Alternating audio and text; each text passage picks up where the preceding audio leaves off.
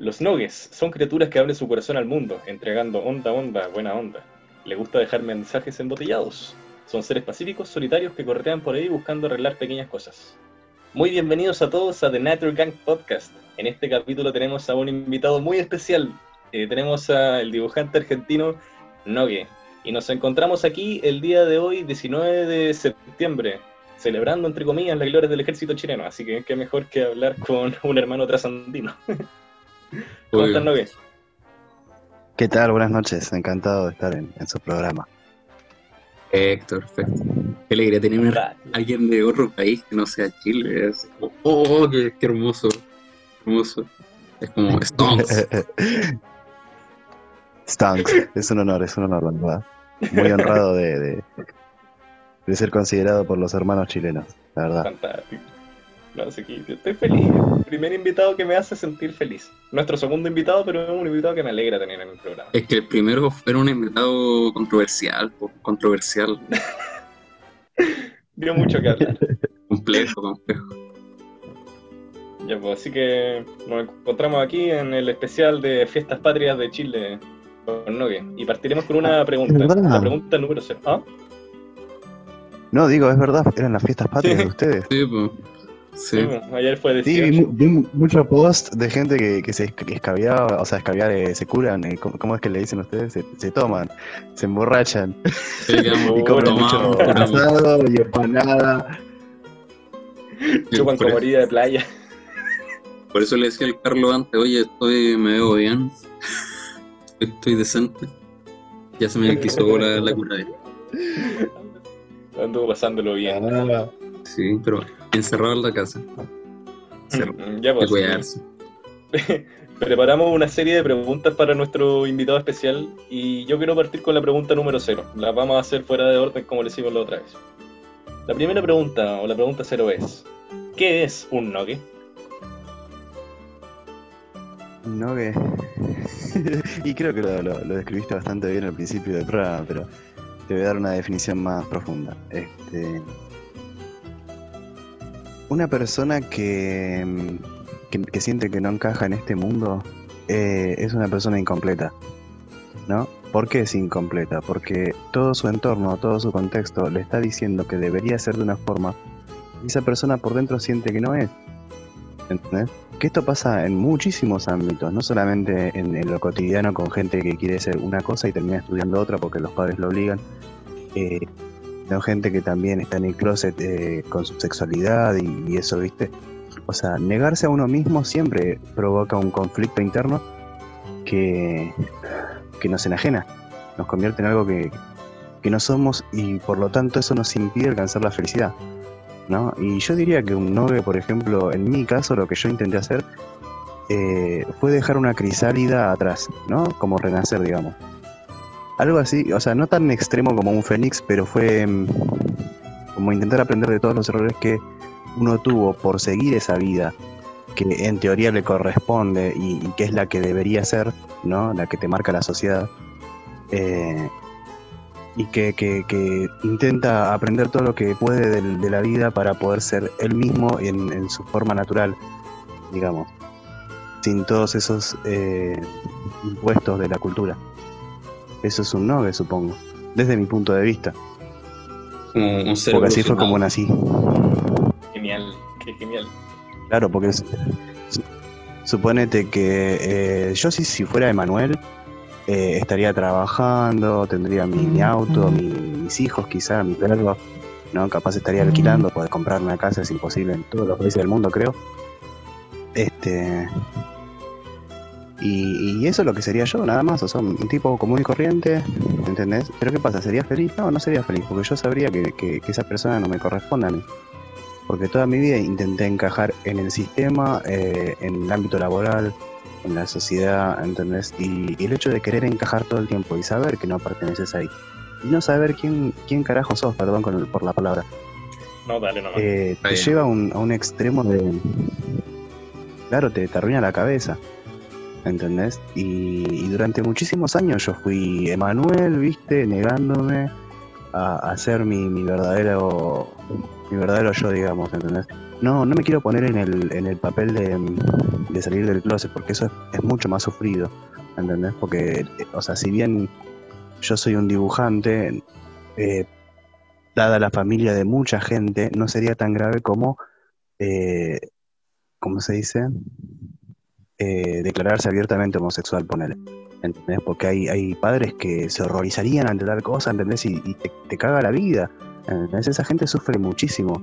Por eso no me voy a comparar con ellos en, en cuanto a sufrimiento, porque es mucho peor lo que pasa en ellos. ¿Entendés? Pero es parecido. Porque yo prefería que, que mi viejo me encuentre no sé, me encuentre tocándome, visto, viendo revistas porno, que dibujando. ¿Entendés? Era una vergüenza, o sea, dibujar era de, de, de vago, de, de puto, de. O sea, de un montón de. ¿Cómo te puedo decir? El ámbito machista eh, limita demasiado a la persona, ¿entendés? Entonces la persona tiene miedo de ser porque si sos distinto a los demás, entonces estás siendo enemigo, ¿entendés? Yo creo que un simil en Chile lo que Y pasa bueno, con eso. un simil sería como acá ser un, un vago. Por lo menos con el Carlos los dos somos artistas y los dos estábamos estudiando carreras artísticas. Yo estudio música y el Ajá. está mi gato y el Carlos estudia cine. Y yo recuerdo que cuando empezamos y tomamos como esa como decisión de salto al vacío fue complicado porque se nos vino, se nos tiraron nuestras familias, como nuestro círculo de encima, así como, eh, no, un weón, un weón, que te va bien, eres bueno en todas estas cuestiones, Claro. estudia Derecho, estudia Arquitectura, métete a una escuela militar, ¿no? No, mire, yo tuve la suerte de que mi Claro, familia no es que, encima ustedes como chilenos-. ¿Cómo no vio? Es que encima ustedes como chilenos la tienen aún más difícil. Porque ustedes, el, el sistema educativo es re caro. Sí, Ustedes- Sí. Es enfermamente caro. O sea, Uno acá suponete. Yo estudié como cinco carreras distintas, ¿entendés? Y lo podía hacer porque uno no paga la universidad pública. Pero yo creo que en Chile hubiera sido muchísimo más difícil, ¿entendés? Porque vos elegís una carrera y por lo que estás pagando la tenés que terminar, sí o sí. Mm. Es Sí. la lógica del caballo.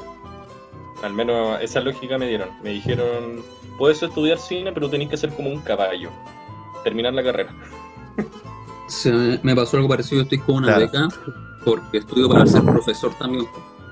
Entonces yo tengo una beca donde yo tengo que terminar la carrera y trabajarle un, un periodo de tiempo al Estado para pagar mi carrera. Pero por ejemplo con otras carreras, Claro. si tú estudiaste cinco carreras, acá tendrías que haber sacado crédito como el CAE, el crédito con aval del Estado, y estaréis pagando cinco carreras igual. Y como endeudado, Sí, hasta o sea, me tendría que calentar la cabeza con un... como 40 años endeudado pagando carreras no terminadas. No, no, acá tengo tú. Tuve la suerte de que mm, la educación es, es pública, ¿viste? Hay sus privadas como en todos lados, pero la educación es, es bastante accesible. Pero ¿qué pasa? El problema no era la educación. El problema era eh, lo que te ¿entendés? O sea, por ejemplo, me dicen, vos, eh, lo cual es muy cierto igual, ¿eh? Que uno con una carrera artística la tiene difícil. Pero ¿qué pasa? Con cualquier otra carrera también la tenés igual de difícil. Pues si yo hubiera estudiado, no sé, eh, no sé, a ver, abogacía. Acá el- la demanda laboral que hay con, con, con los abogados ha resultado casi imposible encontrar. Hubiera tenido que agarrar trabajos horribles, ¿no? Y en todos los ámbitos es igual. No es que una carrera es la, la que te salva, la que te permite vivir bien y después de que terminas eso puedes hacer lo que quieras porque ya estás seguro. Nada es seguro, ¿entendés? Y cuando te querés dar cuenta terminaste una carrera y, y ya, y claro, ya perdiste la mejor parte de tu vida, porque la, la parte que tenés que vivir de tu vida es esta. Porque vos cuando termines tu carrera y ya seas un- una persona grande, eh, eso ya no es vida, porque ya tenés tus hijos y ya tenés que vivir para ellos, ¿entendés? Ya te duele todo y no podés hacer lo que podías hacer antes. O sea, perdés toda tu vida tratando de, de- armar una vida que vas a vivir solamente para, para estar vivo y respirar, porque no la vas a disfrutar. ¿Entendés? Es, es muy complicado, son muchas cosas que, ¿cómo se dice? Que se conectan entre sí, digamos, ¿no? Son muchos factores. es muy loco, no sé. Sí, es complicado, es complicado, es como un salto al vacío por donde por todos lados es complejo. Ver carreras tradicionales o estudiar carreras artísticas. Pero siempre está el prejuicio de las carreras artísticas, de que uno es flojo, o de que no vaya a tener pega, o de que te vaya a morir de hambre. Que tenía que ir para el extranjero. No, sí, eso sí. Uy. No, sí, mi papá decía, viste, que el trabajo del artista era de, de, ¿cómo era? Que decía, de comunista, de puto y de homosexual. O sea que si eras, si eras artista eras esas tres cosas por, por, por descarte. ¿Viste? Esa era la ideología que se tenía de vergüenza. Incluso hoy en día me da vergüenza que, que mi viejo, que ya es un tipo grande, ya es un, un anciano, ¿viste? Me da vergüenza que, que sepa que, que yo me dedico a esto. Que igual, o sea, más allá de todo, él tuvo razón. A mí no me sirvió para vivir. Me sirve para sobrevivir, que es distinto. O sea, yo gano lo justo y necesario como para estar vivo, pero prácticamente soy, soy indigente. Pero ¿cuál es la diferencia? Soy feliz. ¿Entendés? Y eso no es para cualquiera, porque hay personas que no, no, no, no se aguantarían este tipo de vida de, carencia, ¿viste? De, de que yo, por ejemplo, si me quiero comprar las mejores zapatillas, eh, no me las puedo comprar porque son re caras para mí. Tendría que vender tres o cuatro dibujos por semana. ¿Entendés? Sí, claro. Pero, Ayuda, pero yo no soy materialista, así que me chupa un huevo. ayuda a vivir feliz el arte, ¿no? Ayuda a vivir feliz. Sobrevivir económicamente, Tranquilo, pero ser feliz. digamos, porque Pero en una felicidad conforme, o de- no sé cuál sería la palabra, porque tam- Pero una felicidad completa. es que también una- definir felicidad es difícil. No sé, por lo menos yo me pienso, Claro, no sé, eh, eh, yo me pienso como las otras opciones que a mí me, ¿cómo se definiría? impresionan, como la escuela naval o cosas así, y meterme en alguna de las ramas de, la- de las Fuerzas Armadas. Y yo pienso, no, no, me, estaría- me estarían matando, es que estaría cagándome la cabeza todos los días. Y no sé, no sé, yo creo que no me no, hubiera sobrevivido adentro del sistema, pero de ese sistema, pero no, hubieran hecho mierda mentalmente por lo menos. Es que encima la gente que, que es como nosotros y que al final se resigna a hacer lo que otros quieren que sean, son los que más defienden ciegamente esos modelos después. ¿Te das cuenta? ¿Por qué los defienden tan ciegamente? Porque no pueden aceptar que se equivocaron, porque si no es como decir que- que vivieron al pedo, ¿entendés? Y Que nadie se cagaron la vida. entonces, a mí me da mucha pena cuando. Claro, a mí me da mucha pena cuando la gente, por ejemplo, en política se pone ciega y, y defiende a un político, ¿viste? Y, y, se, tapa los oídos y no escucha, no quiere escuchar razones. Lo único que quiere es defenderlo, aunque esté equivocado. ¿Por qué? Porque si acepta que está equivocado, está aceptando que o que es un boludo, ¿entendés? O, o que se equivocó, o, o- que toda su vida la, eh, vivió al pedo, ¿entendés? Y la gente no quiere hacer eso. Eso es lo que le pasa a la gente como nosotros cuando se niegan a sí mismos. Complejo, complejo este mundo. Uy, Sí, es todo psicología. necesitamos más tocó un mecenas. mundo peludo, nos tocó un mundo bien peludo. Pero, pucha, yo creo que ahora, considerando lo que se ha dicho, está a merced del no que interno de cada uno el cambiar ese paradigma, ¿o no? Es que en realidad la página de Nove se trata de eso. O sea, vos superficialmente ves chistes, eh, chistes tontos, ¿no? Pero yo siempre estoy tirando eh, pequeñas ayudas, pequeños salvavidas para que la gente eh, trate de descubrirse a sí misma, ¿viste? Trate de, encontrar su lugar en este mundo. Que no es todo como nos dicen, no, no es que la cultura es una sola y es la que tiene que ser y es el y ya está. Uno puede ser uno mismo y ajustarse, como lo hago yo, ¿entendés? Yo no es que, que soy un anarquista que anda por la vida, viste, negando todo. Eh, no, yo me, me ajusto, pero no pierdo mi esencia, no la niego tampoco. Está bien eso. Está bien. Está bien. Consenso. Pero la- Oye, te teníamos, dentro de otras preguntas, te teníamos una que por lo menos a mí, a mí me interesa harto, que es tu, como tu relación con Chile. Porque por, por lo menos ¿Mi nuestra relación con Chile? nuestra relación Sí. con Argentina, o en mi caso, es como escasa y, y sufrida. Es turbulenta. Eh, ¿Por? ¿Por qué turbulenta? No, no, porque hayamos tenido algo en contra de la gente argentina, muy por el contrario. En Argentina nos mm. trataron muy bien, pero hace muchos meses, ya. En febrero. Pasado, antes de comenzar a todo esto de la pandemia, nos fuimos a, hacer dedo al sur y en Argentina tuvimos que sobrevivir, ¿no?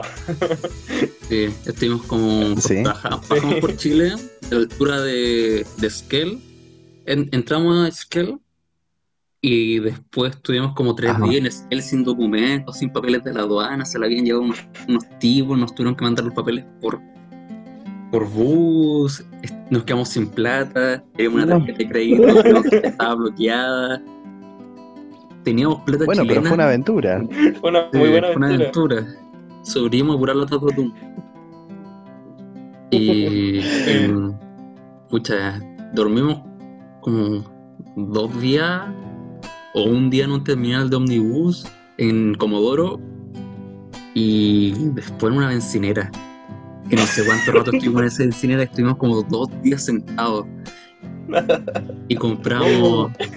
No, no, comprábamos nada. La, la, la mm, cabras que trabajaban, las chiquillas que trabajaban ahí, nos regalaban a veces como, toma, un café, para que no te echen. Ay, Dios, qué, cosa. ¿De qué parte de Argentina eres tú? Yo de Buenos Aires, de la capital. Ah, bacán. nací en el conurbano. Nací en el conurbano, en la parte rural, digamos, ¿no? No sé cómo se dirá. Y, nada, conocí a, la que es mi pareja ahora y nos mudamos a la capital. Que yo la odio, la capital, es un asco la capital, pero bueno, es lo que hay. A mí me gusta el campo, me gustan los animales. Igual veo que cada vez hay menos de eso, porque hay cada vez más empresas y tienen tantas libertades y, lo odio. Pero bueno, en fin, a lo que iba, mi relación con Chile. Este, yo la verdad no tenía ninguna relación con Chile. Lo único que sabía de Chile era que nos habían traicionado en la guerra de las Malvinas. porque, esa es la, la, la, que siempre se dice, ¿viste? En todos lados. Este, lo que pasa es que uno se pone a leer y se da cuenta que en realidad el pueblo chileno estaba en dictadura, ¿viste? Estaba Pinochet en esa época. La culpa es de Pinochet, ¿no? del pueblo chileno, ¿viste? no sé por qué tanto. para tu consuelo, los que traicionaron a este, Argentina traicionaron a Chile también, así que estamos todos enojados con los mismos giles. y, y bueno, ¿viste? Siempre estuvo esa cuestión de. Es que en, en, Argentina. Eh, hay como una cuestión contra el chileno, pero no de la gente joven, de la gente vieja, ¿viste? De la, gente de la generación pasada, que no sé de dónde viene, la verdad. ¿Viste? O sea, los jóvenes nos chupan re huevo, porque siempre que viene un chileno es como, wow, qué copado, vení, juntate con nosotros, ¿viste? Es exótico. O sea, la gente joven es, copada en ese sentido, pero es la gente muy mayor la que, la que tiene esos prejuicios todavía. Este, y era lo único que sabía de Chile, ¿viste? Porque no, la verdad que no sabía mucho. Y empecé mi carrera en las redes, dibujando. Ay, perdón, me quedo sin aire. Estoy hablando mucho. Este, y un día me cae un mensaje a, mi página, cuando yo apenas estaba empezando a crecer, supongo que tendría, no sé, 300 o 700 personas que me seguían. Me cae un mensaje de un chileno, muy simpático, que él ya tenía su página y administraba otra red más grande que estaba siendo muy popular en todo lo que sería Chile y la parte sur de Argentina, que era Tecomic Fome, eh, Mauricio Gallego, de Pucklin, ¿no? Me dice, che, me gustan tus dibujos, bueno, me lo dijo el chileno, ¿no? Me dice, eh, me gustan tus dibujos, la verdad que está muy bueno, y nos hicimos amigos, empezamos a hablar así, y, y encontré en él una persona buena de corazón como no conocí nunca en la vida, ¿entendés? Y el tipo, sin esperar nada a cambio, o sea, sin conocerme ni nada, solamente porque le gustó cómo dibujaba y cómo trabajaba, me ayudó a crecer en las redes. Me empezó a compartir, siendo que era mucho más conocido, me empezó a compartir en su red Comifome. Y así fue como arranqué yo. O sea, vos imaginate que el primer impulso que tuve yo para crecer se lo debo a Chile, a Puklin. ¿Qué pasa? Eh, por el hecho de haber crecido, eh, gracias a él que compartía mis cosas que tenían más público chileno y eran más vistas en, las redes chilenas, eh, la mayor parte de mi público es chileno. Entonces, siempre que, pude, yo, a medida que fui creciendo, este, fui creciendo profesionalmente también, porque al principio yo era dibujar y subir los dibujos nada más. Y, y después empecé a hacer fanzine, sticker, eh, póster, y ya los vendía en eventos de, de anime y esas cosas. Y empezaba a juntar, empezaba a, mover plata a partir de, lo que hacía. Gracias a eso pude viajar a Chile, creo que viajé tres o cuatro veces. Que fui al evento FOME, que hacía en, Casa Coca-Cola, ahí en Santiago.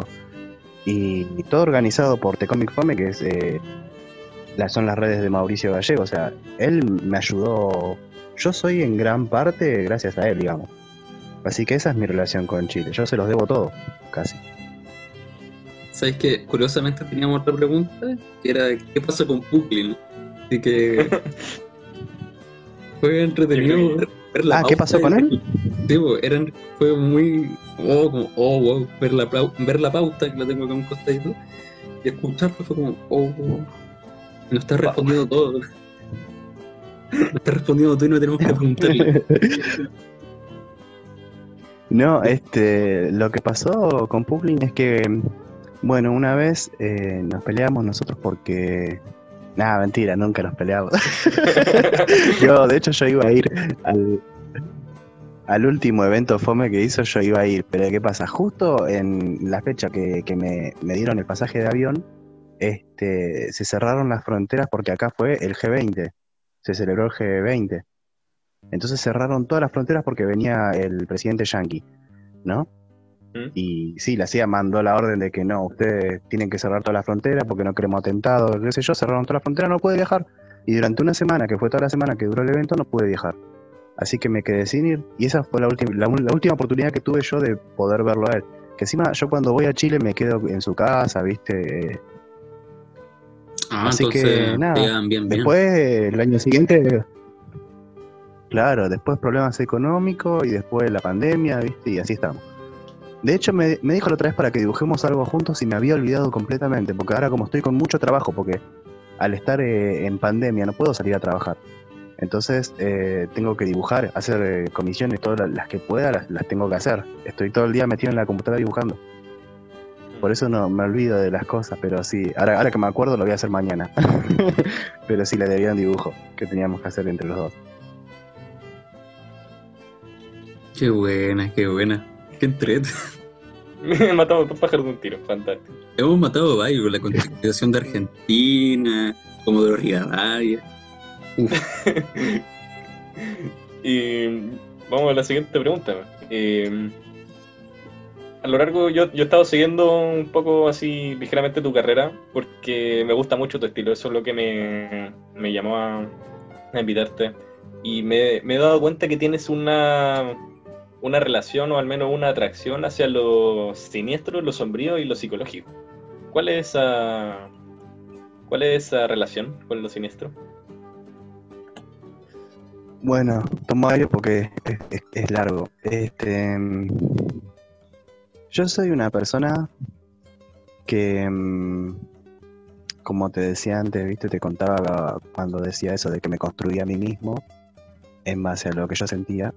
Este, todo el camino que había antes de eso era fue duro. Yo no, no, no tuve un- una infancia muy muy alegre, digamos. La adolescencia tampoco, ¿viste? Fue como que mm, de todo lo malo, en vez de dejar que me arruine el alma y volverme mala persona, traté de aprender todo lo que pude. Entonces, todo lo que hago, eh, todo mi arte, digamos, viene de lo que yo aprendí. Y lo que yo aprendí, lo aprendí gracias a, lo que viví. Entonces, está hecho de, de oscuridad. Por más de que sean cosas tiernas, están hechas de oscuridad. Por eso se, se sienten sombrías. Pero, mm, ¿cómo te puedo explicar? Eh, trato de no caer en lo cursi, ¿viste? Porque muchas veces eh, yo me doy cuenta de que por ahí me excedo en lo tierno me excedo en lo, en lo cute. En- a veces es intencional, pero a veces se nota mucho que todo eso es macabro, ¿viste? Que viene de algo que es bastante oscuro. Y es precisamente por eso, porque todas mis ideas que están eh, transformadas en, en un ideal artístico, ¿no? que es lo que yo muestro, están hechas de la oscuridad que yo viví, que se filtró y que se transformó en una solución que yo encontré. O sea, es una solución que yo estoy dibujando para que le sirva a otro. ¿No? Pero ¿qué pasa? Mm. puede servirle o no, porque eso es lo que me sirvió a mí. Otra persona que es totalmente distinta a mí podría no servirle, ¿entendés? Pero ¿qué pasa? Yo no, no conozco la solución para personas que son distintas también. Entonces yo trabajo desde lo que sé, ¿entendés? Desde lo que viví yo, desde cómo fue que yo eh, solucioné los problemas que tuve. Por eso mi arte es oscuro, porque viene de eso, viene de, de, los problemas que yo tuve que solucionar a lo, largo, a lo largo de mi vida para poder llegar a ser quien soy, digamos. Es como tu catarsis. No sé si se entendió, capaz que me enredé Sí. Pues, yo no Es una catarsis, sí.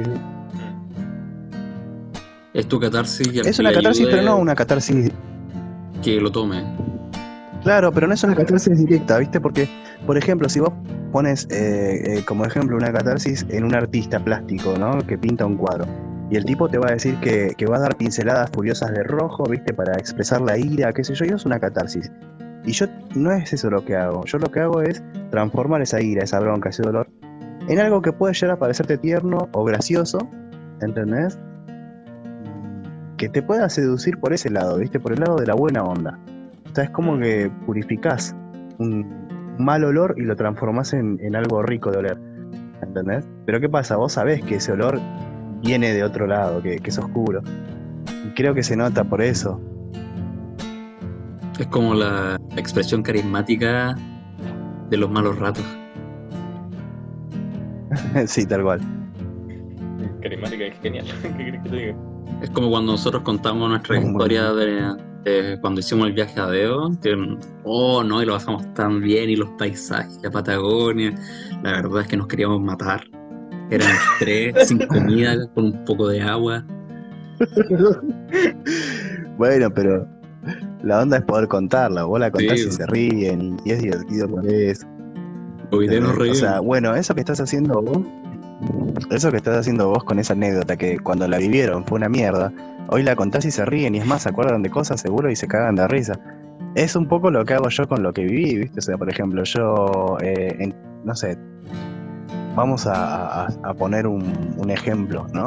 Eh, supongamos que yo cuando era joven, no sé, me estafaron de alguna forma, ¿no? Yo en vez de decir, ah, esa gente que es hija de puta, que no sé qué, agarro y hago un chiste con eso que al mismo tiempo previene a la gente de los estafadores. ¿Entendés? Entonces la gente se caga de risa de lo que pasó. Y al mismo tiempo, y ya le queda el mensaje, digamos, de que hay cierto tipo de persona que es así y que no debería juntarte con esa gente. Es un ejemplo muy boludo, o sea, inventado, sacado de la galera, pero es más o menos. Como una generalidad. No, Claro. nos va acabando el tiempo. Esta reunión nos quedan cinco minutos. ¿Qué hacemos? Sí. Ha- Hagamos una pequeña pausa y seguimos más ratito. Para ir al baño. 10 minutos Dale. para ir al baño, para hacerse un cabecito. Y seguimos con más Natural Gang Podcast con nuestro querido invitado, Navi.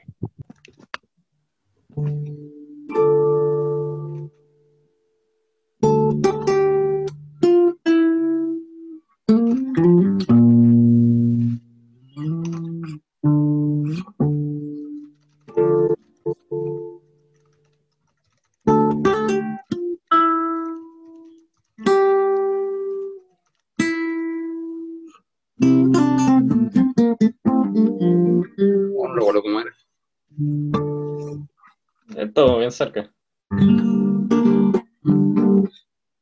¿Cachai la canción Zambalando? Sí. Me la saqué. Sí la, sí la cacho, pero no me la sé. Ese es el problema. No me la sé. Ahí, ahí llegó. Que llegó. A ver. Pero lo siniestro y lo psicológico, esa fue la última pregunta. Sí, esa era la última, lo siniestro y lo psicológico. Así que, tarán. Ah, Bienvenidos con- de con- vuelta. Comencemos al tiro. Eh, ya yo, Ah. yo creo que podemos pasar a preguntas más, más simples, ¿sí? Como, por ejemplo, ¿cuál es tu película favorita? Mi película favorita definitivamente es La Cosa de John Carpenter. Muy buena, buena película. Complejo. No, esta no me canso de verla, es buenísima. O sea, la vi dos o tres veces nomás, pero porque no la quiero quemar. O sea, siempre que estoy en un momento en que estoy muy feliz, y tipo, ah, me puedo hacer un cafecito y verme esa película, y bueno, vamos a verla. Muy buena la cosa. Eh, los efectos especiales son geniales. De- de- Para la época eran excelentes, sí, sí. Se nota Todavía son atemporales, yo digo. Sí, sí, es más, incluso me había saltado un post en que se iba a hacer una remake, a la cual no le tengo mucha fe, ¿viste? Porque a mí el CGI mucho no me gusta, o sea, a veces queda bien, pero a veces no, y, tengo miedo de que la caguen, Matar la magia de ese. claro. A mí me gusta el animatronic, ¿viste? El, el- el efecto así casero, gore, me encanta. Mira, hace poco subiste un, un cómic de la mangas que replica una de esas escenas. Me gustó caleta. El juego ese se parece mucho, o sea, yo cuando lo vi al juego dije, esto es re la cosa, es re Teting, vamos a hacer algo parecido. Porque no Sí. lo había hecho nadie, ¿viste? Entonces digo, qué raro que nadie lo haya hecho, porque es muy parecido al concepto. Entonces agarré y lo dibujé en, en una de las escenas más copadas de la película, que es cuando están todos re tensos, ¿viste? Haciendo el test de sangre para ver quién es la cosa. que hay un, un, un animador de... ¿Cómo se llama? De stop motion que recreó la escena con plastilina, eh, con los personajes de Frozen y con los personajes de Pingu. y es genial. Y con unos gatos. Es muy bueno. Recuerdo cuando el Carlos me presentó ese juego, me dijo, esto es una mezcla entre Alien, el octavo pasajero y la cosa. La cosa. Sí, tal cual, tal cual. Sí, sí, es así. Oh, interesante, fue yo no me lo esperaba. Después de la última película favorita de nuestro anterior invitado. Eh, la última que vi que me gustó mucho. em, ay, ¿cómo se llama esta película de Ari Aster? Eh, no era Midsommar, era la otra. Eh, ay, no me acuerdo el nombre. Que se trata de una, una nena que es la heredera. O sea, el cuerpo de ella es la herencia de un demonio al cual invocaba a su familia. Pero el demonio no quería tener un cuerpo de mujer. Entonces eh, se arma todo un, una secuencia para pasar al cuerpo del hermano. es buenísima esa película, me encantó. Como, a mí me suena mucho No como lo que el en. Sky Movie. O una película Sí. sátira, así como... No, pero te juro que está muy bien hecho. A mí me suena la premisa de El- Chucky, el que tipo quería este, el cuerpo al niño. La verdad es que, que es, es una promesa en el cine porque está haciendo películas muy buenas. Mm. Yo hace poco vi Midsommar y no sé, yo no tengo un punto débil con lo, con el horror así físico. El body horror me da como julete. y la escena del viejo que se tira, no, la escena de la vieja que se tira, no, me dejó, me dejó para la cagada. Terrible. No, es encima no usaron CGI para eso, usaron unos muñecos que eran eh, tal cual, o sea, es un, escultor que lo- los hizo con goma, ¿viste? Con ese látex. Y los hizo tal cual, la cara del viejo, y lo destruyeron, y quedó genial, o sea, no... Esos efectos me gustan a mí, Quedó súper bien. la vieja escuela. Bueno, Sí, sí, además todo el concepto de la película, todo el... Sí, sí, sí, es muy buena. Uh. No, pero. Hace cualquier rato que no veo una película. Sí, hace más de... Yo creo me que- cuesta encontrar películas buenas, ¿eh? Pero yo creo que la última película que vi fue contigo, Carlos, porque después me metí a ver Naruto y fue lo único que hice por meses. Así, Naruto, Naruto, Naruto. Y nada, veía Naruto nomás. Y Era porque me enganchó mucho la cuestión, pues me sentía mal conmigo después de haber puteado a los otakus por tantos años.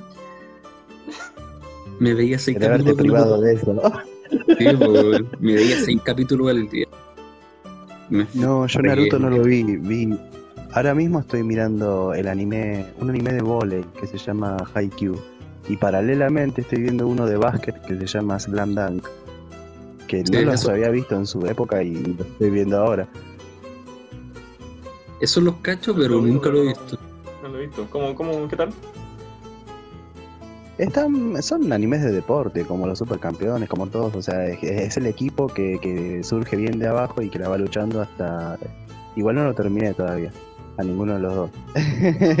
pero, pero es eso, ¿viste? El personaje que le pone la garra, le pone la pasión y, y va logrando sus objetivos. Y, como todo anime, pero está bueno, qué sé yo. Me enganché porque me lo debía. Sí, El anime. Acá el anime. parece que Latinoamérica es uno de los sectores que más consume como cultura japonesa en el mundo, porque lo, creo que los europeos no lo, no lo pescan mucho. así como, ah. Pero Hace un acá, tiempo había salido la, la noticia Sí, de que pero no- Chile era el país que más consumía hentai. Ah, la mierda. en serio, en serio. Ay, Mirá qué vos. terrible. Menos mal que me quiero expatriar.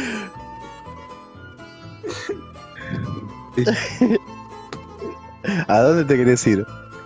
Pucha, a cualquier lado.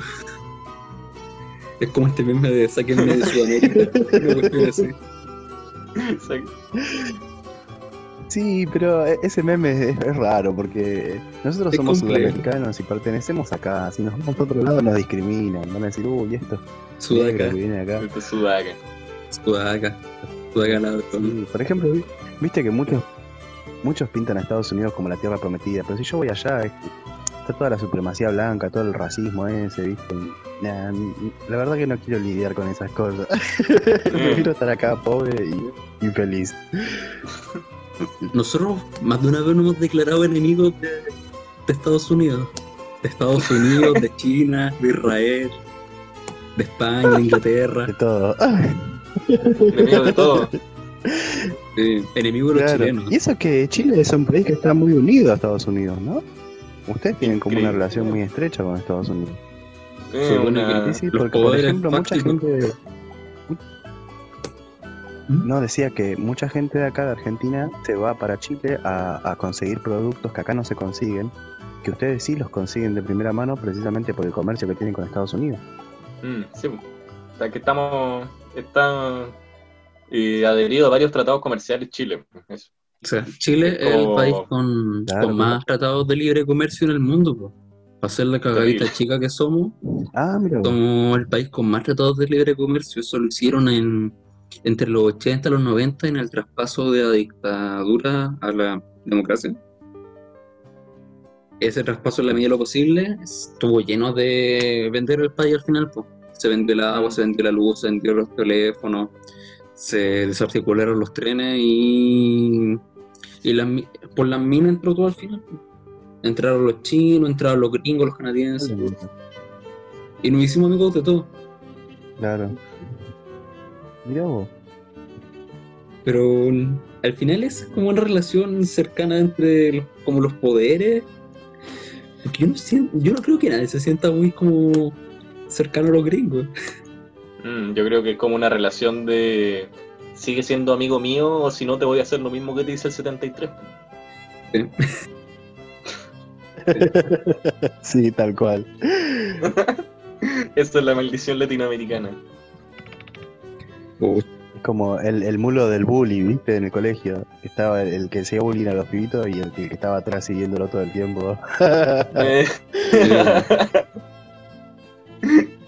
pucha, dame el dinero de tu almuerzo, dame el cobre de puta, tus minas. qué triste esa cuestión. claro, dame el Claro. dinero de tu hermano. Sigamos por la línea artística, po. Sigamos por la línea artística. Eh, ¿Tus gustos musicales? ¿Qué Mm. música te gusta? ¿Te gusta alguna banda? Me gustan muchas bandas. Este, yo tengo un, un- un tema con la música porque amo la música, me encanta. Pero todavía no encontré una sola banda de la cual me gusten todos los temas. Que yo diga, uy, esta banda sacó un nuevo disco, vamos a comprarlo porque sé que me va a gustar. ¿Viste? Porque, o sea, de, todas las bandas me gustan algunos temas, este, eh, me gustan algunos estilos más que otros, me gustan, eh, me gusta toda la música en realidad, ¿viste? Yo te puedo escuchar una cumbia, una cumbiamba sabatina, una cumbia santafesina, ¿viste? Y te puedo escuchar una, una electrónica también, no importa nada. O sea, depende el, el, momento, ¿viste? Porque si el momento favorece esa música, eh, te termina gustando, sea lo que sea, ¿viste? Metal, pop, lo que vos quieras.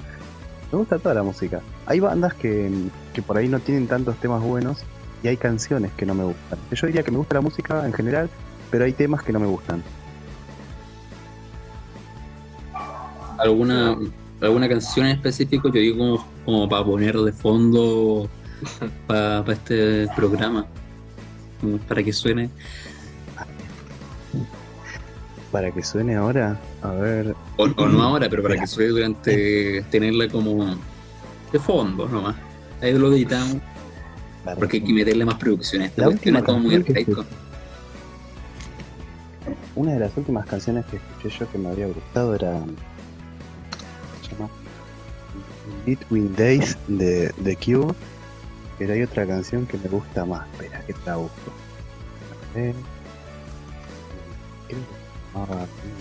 Después, Carlos, cuando me vendí el audio, yo le, pongo la canción de fondo, lo asisto, no sé. Pero para que suene bonito, pues. Que no suene como nuestra grabación. Me gusta mucho. Nuestra grabación es nuestro cassette del sur. Uh. Hicimos un cassette cuando fuimos al sur. No, no, no. Después de que fuimos al sur, yo grabé un cassette. Suena como el super hoyo, pero tiene lo suyo. Es carismático.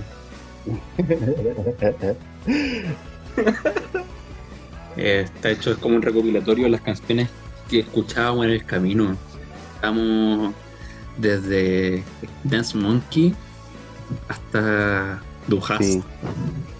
Porque justo era fue cuando salió la canción. ¿El metal ochentero les gusta? Sí, de ahí somos. O sea, ahí me partí la música con Iron Maiden, Judas Priest. Oh, ¿conocen la banda Winger? Winger. W-I-N-G-R-E. Sí, es. El tema se llama Battle Stations. Ese tema es buenísimo. Búscatelo, no, Sí. Ese es el último tema que escuché que me, encantó. Ahora vamos, a usar, vamos, a usar, esto como claqueta. Va a comenzar el tema a sonar. Ahí comienza el tema. En la postproducción. en la postproducción. Está bien, está bien. Lo que nos lleva a la siguiente pregunta. No, pero ¿Alguna vez ha ido algún otro podcast tan rancio como el nuestro? Ya, te digo la verdad, yo cada vez que me invitan voy a los podcasts, o sea, ya ni me acuerdo cuántos podcasts fui. a mí me encanta, yo me divierto. Converso con gente nueva, ¿viste? ¿Qué sé yo? Aparte me ayuda a conocerme un poco a mí mismo también, porque a veces me hacen preguntas que están buenas, que yo nunca me las pregunté y, de repente me, veo como en la obligación, ¿no? Porque estoy en el momento de, responderla y pensarla, ¿viste? ah, mira, vos nunca pensé en tal cosa. Entonces es como que me ayuda a desarrollar una respuesta y a descubrir una parte de mí que no conocía. Está bueno. Es algo bueno, pero algo bueno. A ver, a ver. Pero debe haber algún podcast igual de rancio o, o, peor, no sé, alguno que tú digas, no, esa vez fui, no, fue pésimo, fue pésimo. no, la verdad que la pasé bien siempre. Siempre me tocó, me tocó gente copada que me quiso entrevistar. Una vez me acuerdo que hace muchos años, este, serán tres o cuatro años, una persona hizo un video en YouTube. Eh, era una persona que criticaba artistas, ¿no? Entonces eh, agarraba, no sé, elegía a un artista random de internet y, se ponía a chusmear sus cosas y decía, mm, esto está bueno, esto no, eh, me parece que le falta técnica o tal cosa, ¿no? Y me había criticado a mí y decía que, mi principal defecto era que yo hacía humor blanco, ¿no? Como que era aburrido, que era predecible, que era juegos de palabras, que qué sé yo. y que yo al escribir, cuando yo escribía, no ponía ni una sola coma. O sea, como que yo estaba lleno de, errores de ortografía porque no ponía, no las comas, perdón, los acentos, las tildes. Este, que yo, es verdad eso, no la ponía, pero por una cuestión de, paja, ¿viste? Porque cuando vos estás tipeando una idea, la, escribís rapidísimo y te retrasa mucho tiempo, aunque no lo parezca, eh, tocar control, el botón y después la letra, ¿viste? Entonces yo escribía todo de corrido, pero yo no tengo falta de ortografía, yo sé escribir muy bien. pero bueno, ¿viste? Y con el tema del humor blanco, y a mí, yo no sé cómo definir mi humor. Dicen que es humor blanco porque porque es inocente, ¿viste? Porque no busca ofender a nadie. Pero yo toco temas muy oscuros con, con, con muchas veces hago humor con la muerte, con, con la pérdida, con la depresión, ¿viste? Sin embargo, eso encajaría en, en que sería humor blanco. Como que yo tengo esa duda, ¿viste? Porque puede ser que yo haga humor blanco, pero yo no estoy muy seguro de que sea humor blanco, ¿viste? Humor negro tampoco es, porque yo no estoy bardeando a nadie. Igualmente hay dos cosas. Está el humor negro, que es humor negro de verdad, ¿no? Que es el verdadero humor negro de cuando vos te reís de una situación, puede ser dramática o catastrófica. Y después está el humor negro como excusa, ¿no? Que hay gente que hace, que bardea, ¿no? es que, que patea, que tira discurso de odio y se escuda en lo en que es humor negro. Están ese- esos dos tipos de humor negro, ¿viste? Comillas, digamos. Sí, Como- es, es un humor importante. tuyo, el- es bien. eh, es como. Tiene humor blanco, sí, pero ah, el subtexto y la atmósfera es lo que lo hace funcionar. Es como un humor más atmosférico, más, más de contexto. Y no es como el Claro. chiste, no es un chiste rápido. Eh, es una pintura, es un, es un cuadro. Es un Como el, como el cómic de el cómic que hiciste ese del, del compadre que llega a la cabaña y se pone a contarle así hartos chistes y hartos juegos de palabras súper fome, po. y está lleno de chistes blancos, chistes fome, pero el subtexto es súper siniestro, po. es genial. Claro, eso bueno, fue. ese cómic precisamente lo había hecho como burlándome de esa situación, ¿viste? De, de que me dicen que es humor blanco, claro. Pero, ¿Qué pasaría si ese humor fuera, fuera nocivo, ¿viste? Para el ser humano. ¿Qué pasaría si yo fuera un monstruo que, que está tratando de seducirte con chistes bobos para meterte un ideal oscuro, ¿entendés? Una cosa así. Sí, es una cosa que funciona por el contraste, po. No, no funcionaría con humor negro porque sería fome, po. no estaría contrastando lo siniestro con lo con el humor bobo. po. sí, eso del contraste está bueno. Bueno, vos, vos fíjate que, o sea, yo, yo como persona, ¿no? Eh, lo que soy, lo que es mi espíritu, mi personalidad, todo eso, eh, soy un contraste de muchas cosas. Porque, por ejemplo, la gente me ve y me dice, ah, pareces más joven de lo que sos, ¿viste? O, ah, había sido que sos inteligente. Porque es verdad, yo soy medio tonto, ¿viste? Para hablar, soy muy, muy, muy, muy corriente. Y a veces me encuentro pensando cosas que son re profundas y como que la gente se sorprende porque dice, ah, no sabía que sabías pensar, ¿viste? Y es ese contraste mío de, de parezco un boludo, pero capaz que no lo soy, o capaz que sí, ¿entendés? Y te hago creer que no. ¿Cuál es la verdad? Pero está bien, eso es, me- es mejor hacerse el huevo que andar en coche por algunas cosas. Es mejor parecer tonto que ser que hacerse el todo el día. No, yo no quiero ser un pedante, no me gusta eso, no, lo odio. O sea, a mí no me gusta la gente que, que cree que es superior a otra por creer entender algo. Porque al fin y al cabo no lo está entendiendo. ¿entendés? Porque vos para entender algo tenés que saber enseñarlo. Y si no estás dispuesto a enseñarlo, entonces sos un pedante de mierda, no sirve para nada lo que sabes. ¿Entendés que te crees mejor que el otro? A cagar. Termina siendo un gil, porque después aparece uno que es más inteligente y hasta ahí llegó, pues. Hasta ahí llegó el ego. Y sí. Oh, qué buena, qué buena, qué buena. Oh, qué entretenido esto. qué entretenido. Oye, otra pregunta rápida. Condorito, ¿alguna opinión? No sé. No sé cómo la distribución de Condorito por, por el resto de los países. Sí, siempre vivo en Chile. Bueno, Nunca he visto un Condorito. Vos decís Chile y automáticamente pensás en Condorito, es como el, Mickey Mouse de, de- las tierras andinas, ¿no? Este, a mí me encanta el Condorito. O sea, pero el cariño que le tengo es más nostálgico, porque mm, yo me acuerdo que cuando era muy chico, mi mamá me compraba unos cómics eh, que eran, compraba los de Condorito, compraba uno que se llamaba Patoruzú, que eran dibujados por Dante Quinterno. Eh, no sé, otros cómics más compraba, ¿viste? Cuando, cuando ella salía a hacer trámites, qué sé yo, que volvía, nos traía un, cómic para que nosotros leamos. En esa época, eh, yo cuando era chico era 93, 94 años, este, no había mucho para ver en la televisión, ¿viste? No teníamos ni siquiera videojuegos, eh, porque recién salía el Atari. O sea, había, pero en otros países y acá todavía no llegaban, o eran muy caros, ¿viste? Nosotros éramos pobres, entonces no teníamos, no había cable. Ponele que recién eh, a principios del 2000 nos colgamos del cable porque muy poca gente pagaba el cable y recién ahí eh, descubrí lo que era Cartoon Network en el 96, 97, por ahí, qué sé yo. Entonces es como que le tengo un cariño nostálgico con Dorito, porque me, recuerda a esa época. Si me lo pongo a analizar hoy, sí, obvio que está bajo la mirada de hoy, le puedes criticar un montón de cosas machistas y que esto, que lo otro, ¿viste? Pero bueno, también era estaba condicionado para su época, ¿viste? Sí, con Dorito yo recuerdo también cuando era chico.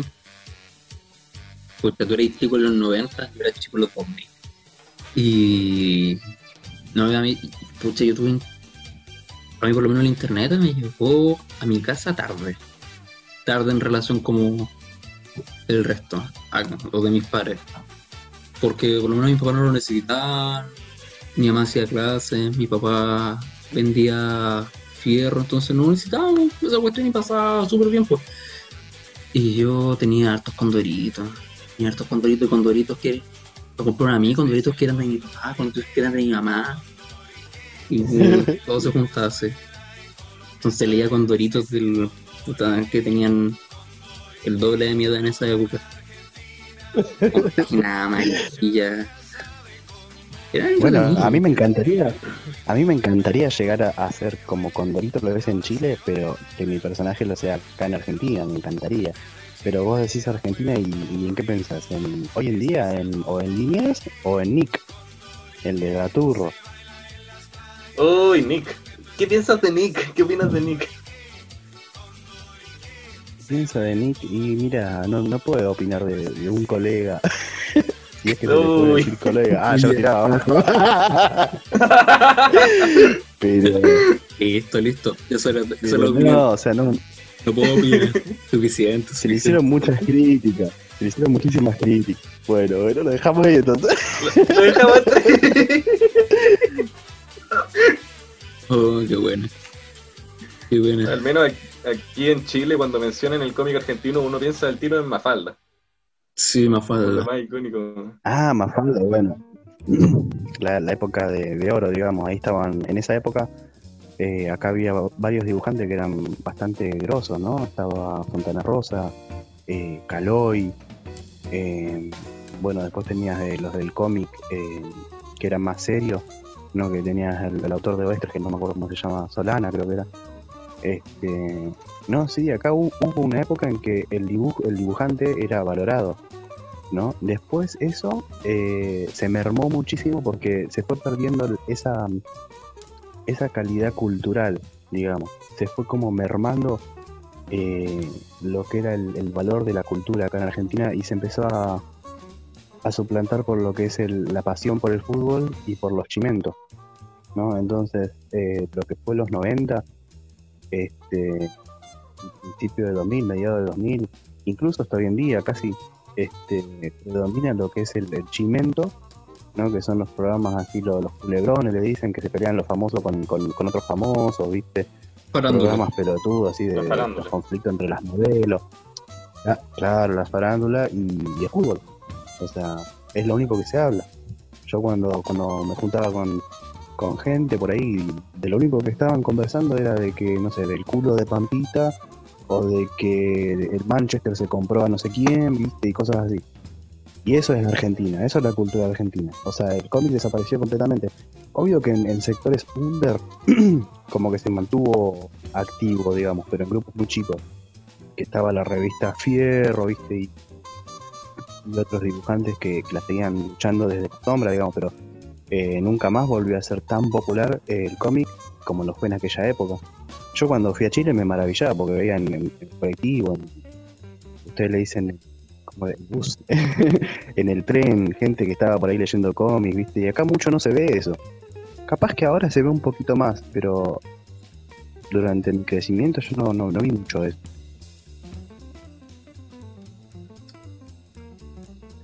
No, no tenía idea. Al menos en- aquí a este lado de la cordillera, nosotros, al menos yo, vemos a Argentina así como un- una autoridad cultural poco menos comparada con Chile.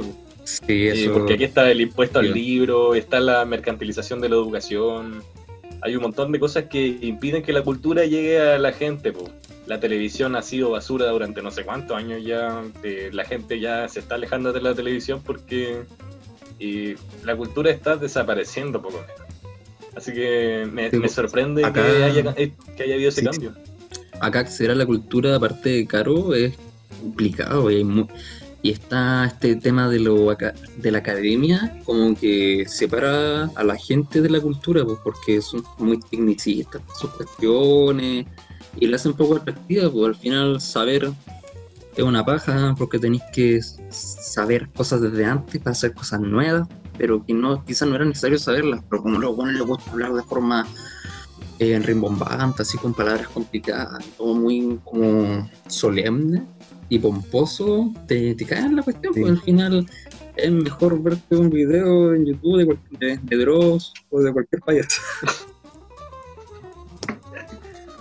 Bueno, uno de los grandes problemas de la educación es que está dejando de ser adecuada a, los tiempos que corren hoy en día. ¿Entendés? Se sigue usando un sistema educativo que ya, ya expiró hace muchísimo. ¿Entendés? Hoy en día eh, los chicos están tan acostumbrados a, a divertirse, digamos, porque tienen ese libre acceso gracias al internet, a cualquier cosa que los entretenga, que los divierta, que un, algo que lo aburre no le va a quedar en la cabeza, pero ni ahí. ¿entendés? Entonces la educación tiene que cambiar eso, tiene que amoldarse a los tiempos de ahora, ¿entendés? Porque incluso es más divertido ver un, un tutorial de YouTube que escuchar 15 minutos a un maestro en, en la clase, ¿entendés? Que está diciendo algo de forma monótona, estudiada y repitiéndolo, ¿entendés? o sea, es, hay- tiene muchas fallas la educación también. Es como que no está evolucionando, se está quedando muy atrás. Está avanzando la tecnología más rápido que de lo que es... eh, Es como educación del siglo XIX ¿Cómo? impartida por los profesores del siglo XX a alumnos del siglo XXI. Más o menos. Tal cual, tal cual, sí, es así. Yo, yo lo veo de esa, de esa forma, puedo estar equivocado, pero yo lo veo así. Mm, O sea, acá somos tres, los tres lo vemos igual, así que por lo menos sí. no. acá es ley, así es. Mm, ¿Qué más? ¿Qué más? Oye, Sí, sí, porque todavía se usa toda esa pedantería de... Sí, perdón, no, no, Oh, dale. decime. Dale. No, digo que la educación se sigue impartiendo de una forma muy pedante hoy en día, ¿viste? Y, y no sirve, porque la educación le tiene que llegar al alumno, al alumno le tiene que gustar aprender. Y, y tiene muchas, muchos factores en contra de la educación, principalmente la cultura que, que está impartiendo todo el tiempo, que es cool, es bacán, es canchero, no saber, ¿entendés? Como que el rebelde, el tipo copado, el que, el que se lleva todas las minitas, es el que no te lee un libro ni en pedo, ¿entendés? Que no va a estudiar, que no sabe nada, que lo único que sabe es de, de boludeces, ¿entendés? Y ese es el re canchero. Y eso te lo venden en las películas, en las series, ¿entendés? Entonces, ¿qué pasa? Vos pones esos ideales en la cultura y la gente que por ahí no tienes eh, tanto nivel cultural como para entender de que eso no debería ser así, eh, adopta esos ideales y así te multiplican. Entonces de repente son todos cancheros, son todos vivos. ¿entendés? Ninguno te lee un libro ni en pedo porque, ay, eso es de pelotudo. Que me chupen la pija, mira, ¿qué crees que te diga? Oh. Complejo, complejo todo. La gente. La gente no tiene la culpa de ser weona. Oh, perdón. La gente no tiene la culpa de ser tonta. Pero, pucha. No, la gente no tiene la culpa, o sea, es la, la cultura que se está impartiendo. Mm. Está en nuestras manos cambiar ese paradigma.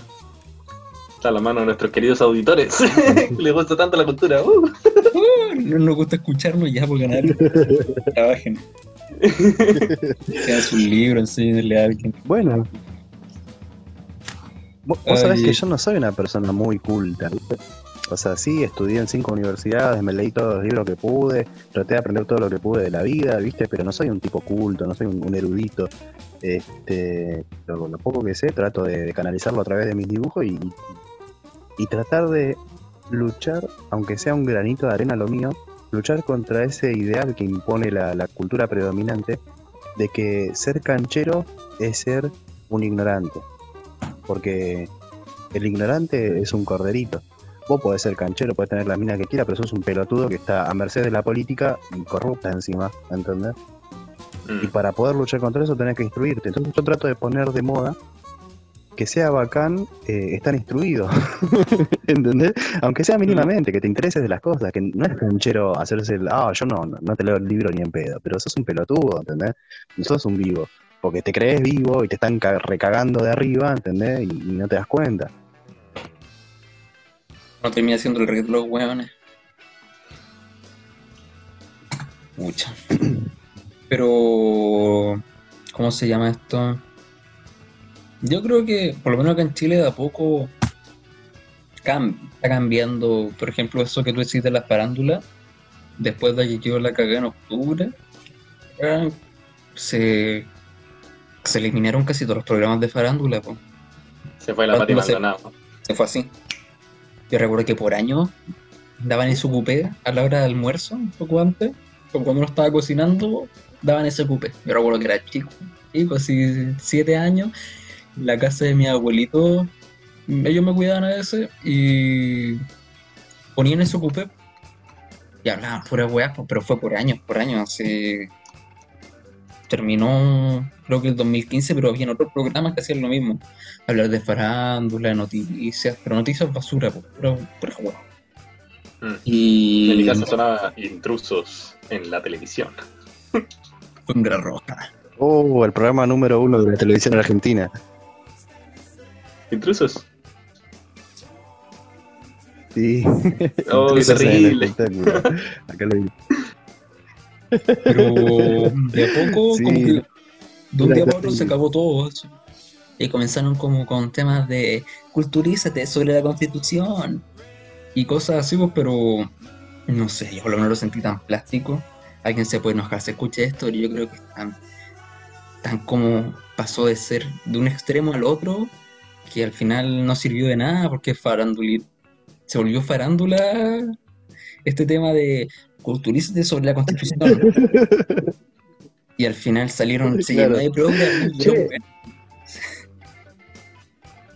Así A veces como- pienso yo si eso no será a propósito, ¿no? Porque a veces pareciera como que es a propósito, que hacen que verse como una persona culta sea tan ridículo para que la gente no quiera hacer eso. ¿Entendés? Y es como para, uh, no, no nos está funcionando lo de que es canchero ser, ser un boludo, ¿entendés? Vamos a hacer que- lo contrario, vamos a hacer que, que ellos piensen que es ridículo ser alguien vivo. O sea, ser. que sea cool ser usa de lo todo. Son sábelo todo, Claro. sábelo todo que se aprendieron, lo entendieron todo por publicaciones de Instagram, po. entonces, como, qué chucha, no, po. No, uno no se vuelve un erudito en derecho constitucional porque, oh, me vi una publicación en Instagram de Jaime Baza, Jaime Baza acá es como, pucha, no, no conozco ningún referente allá que sea así, pero es un abogado prestigioso sobre que ve temas constitucionales y cosas así. Que dio muchas charlas cuando quedó la caga acá en octubre, octubre, noviembre diciembre él daba charlas siempre, cosas populares, como cultura para todos. El loco habla re bonito.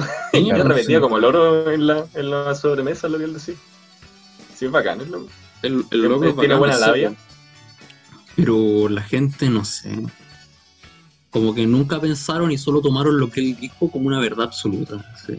Mm, Que es básicamente lo mismo que se hacía antes, pero del otro extremo, po. Sí. es pararse los hombros de, de la gente que está instruida de antes, pues, sin tomar lo que los hizo los hizo tener ese conocimiento en primer lugar. Como la cajita feliz cual, del conocimiento. sí. Como conocimiento. A todo esto, sí, los muchachos, son malos. tenemos que hacer una otra pequeña pausa, la última pausa, porque se nos están acabando los, los 40 minutos. Y seguimos con la con la misma conversación que estamos teniendo, porque estaba buena. Eh, eh, digamos en lo de la de la cultura, la cultura de Azura que, que se está impartiendo hoy por hoy. Ah, sí, siempre se ha impartido igual, ¿eh? no es algo nuevo, es algo lo que los Pero tienen que ahora, el- ahora la visión que se le da después de, de las revoluciones sociales recientes, pues, de antes era cool seguir a la farándula y ahora es cool ser culto. Miren, chicos, yo sé de constitución. ojalá, ojalá fuera así. Han salido unas historias muy chistosas de. Ponte tú. No sé si conoces esas historias falsas que siempre salen en internet de. Y todos se pusieron a aplaudir. O mi hija de 5 años dijo esto y todos en el. Todos en el McDonald's, porque ahora vamos a decir McDonald's. todos en el McDonald's se pusieron a aplaudir. Y de paso me pidió que le leyera la constitución. Bah. No, no sé. Se- Está plagado Terrible. eso, está plagado así, güey. Mal. De gente No, en la no, micro, no. los supermercados, la cajera, se paró, me sacó un ojo. No. Oh, no, no hay ninguna de esas, la verdad. No tuve la suerte de cruzármelo. Han tenido demasiada suerte. Por ejemplo, eh, te voy a leer una. ¿Ubicas al perro negro matapacos? Sí, sí, el icono de Sí, la ya. revolución. Así es. Ya, po, una clásica portada que decía: Háganse esta los del retraso. Foto en primera portada como ícono de revolución mundial. Premian fotos de la primera línea y el negro Matapacos en portada de un especial de Time. En la cúspide del capitalismo. Obviamente era mentira. Bah. Pero el peor es unas historias que son muy exageradas. Muy, muy exageradas. Por ejemplo, ahora hace poco hubo un paro de camioneros acá en Chile que duró como una semana. Porque en la Araucanía siempre tienen problemas con los mapuches, que tienen la cagada ya en el sur con el tema de las madereras. Que tienen, tienen la cagada en el sur. Y queman camiones y se agarran a balazos entre los pacos, los mapuches. El tema es que hicieron un, un paro que duró como una semana, po. Y salió una publicación que decía como que era, supone que era de la esposa de uno de estos camioneros, porque salió un video de unos camioneros bailando con una mina en pelota, con masca- sin mascarilla, curado. Y, y la cuestión decía como, ya estamos, la mujer decía como, estamos hartos de tu abuso y con tu hijo nos vamos a separar de ti. Y aparte de no sé qué, está ahí gorriado y no sé qué cuestión más, y vamos a votar a prueba. y le dieron a hacer la cuestión, pues como, pucha, no. E- Era creíble en un momento, era creíble quizás las primeras líneas, pero terminó con, y vamos a votar por el apruebo de la constitución. Está lleno de eso. Y después parece que salió el compadre, el, el camionero entre comillas, que se puso de foto de perfil de Facebook, el no soy yo, lo del camionero es mentira. parece que el compadre ni siquiera era camionero. Le arruinaron la vida. sí. Oh, qué entretenido. Qué entretenido. Oh, no recuerdo en cuál podcast eh, que Chile, o sea, Sudamérica en general, es Springfield. Y yo lo encontré que le hace sentido cuando pasan cuestiones tan estúpidas acá. Tan estúpidas. Ah, eso sí, en todos lados. Pero en especial Latinoamérica es como vivir en los Simpsons. Bueno, pero vos sabés que los Simpsons acá tuvo mucha. eh, mira, acá en Argentina lo que pasaba con los Simpsons era que te lo ponían en la tele desde la una de la tarde hasta como las 6 de la tarde. Todo de corrido, en los canales de aire, ¿viste? Y, encima, eh, qué sé yo, capaz que al principio te ponían los capítulos viejos, que los capítulos viejos tenían más contenido, ¿no? Por ahí tenían algunos valores que te enseñaban, pero los capítulos nuevos, que son, eh, son pura boludez, los pasan continuamente. Encima te pasan 15 minutos de un capítulo y cuando van a comerciales vuelven y te pasan otro capítulo y sin dejar terminar el anterior, así, viste, y, y así de corrido de la 1 hasta las 6 de la tarde, todos los días, de lunes a domingo. Entonces, ¿cómo lo va a tener la gente tan metido en los Simpsons en la cabeza? Te juro. Mm. acá antes los daban en un canal en el 13. Los daban, recuerdo que en la mañana y después en la tarde, tipo 7 de la tarde. Daban como una hora en la mañana que no era la tarde. Y después los sacaron. Y pucha, yo en verdad sufrí con eso. Porque yo veía a los Simpsons en la mañana, los veía en la tarde en, el, en este canal abierto y después los veía por el cable. Entonces los veía todo el día. Bueno, lo que tienen los. Simpsons de copado. Lo que tiene de bueno los Simpsons es que los, los viejos capítulos los podés ver 500 mil veces y no te aburrís. Eso es lo que tiene de bueno. Los nuevos capítulos no los veo, yo pues no me, no me divierten, no me gustan. Ya Homero es demasiado estúpido, ya las situaciones son muy boludas, ¿viste? Ya es un humor para otra generación. Pero los viejos los lo puedo ver los 500 veces los mismos capítulos y no, no me aburre. Tenía Sí, una cosa no sé. los, los capítulos antiguos de Los Simpsons que tenían varios escritores. po. Y según lo que he entendido, es que esos escritores eh, tenían un estilo de comedia que se llama tagging, que es hacer de un chiste, poner otro chiste por encima, y después de ese chiste surge otro chiste. po. Y hacer tagging es súper difícil. po. Y como eran como 20 escritores, ponte tú, competían así como quién hacía el chiste más bueno. po. Y era una competencia constante de superar el chiste y poner un chiste después de otro chiste. Y era como más enfocado en la comedia, más que era un equilibrio entre comedia y mensaje político. po. Y eso igual le da un aire súper memorable, po, porque uno se acuerda después de la frase y de los chistes que tiene. Y esto es una cosa Sí, muy sí, especial acá- que tenía, que ahora no tiene tanto tagging. Bueno, acá cuando conversás con alguien, la mitad de las palabras que uno dice son eh, citas de, de frases de los Simpsons. ¿no? Es bacán hacer eso, leer con citas. Con citas de Bob Esponja también. No, sí.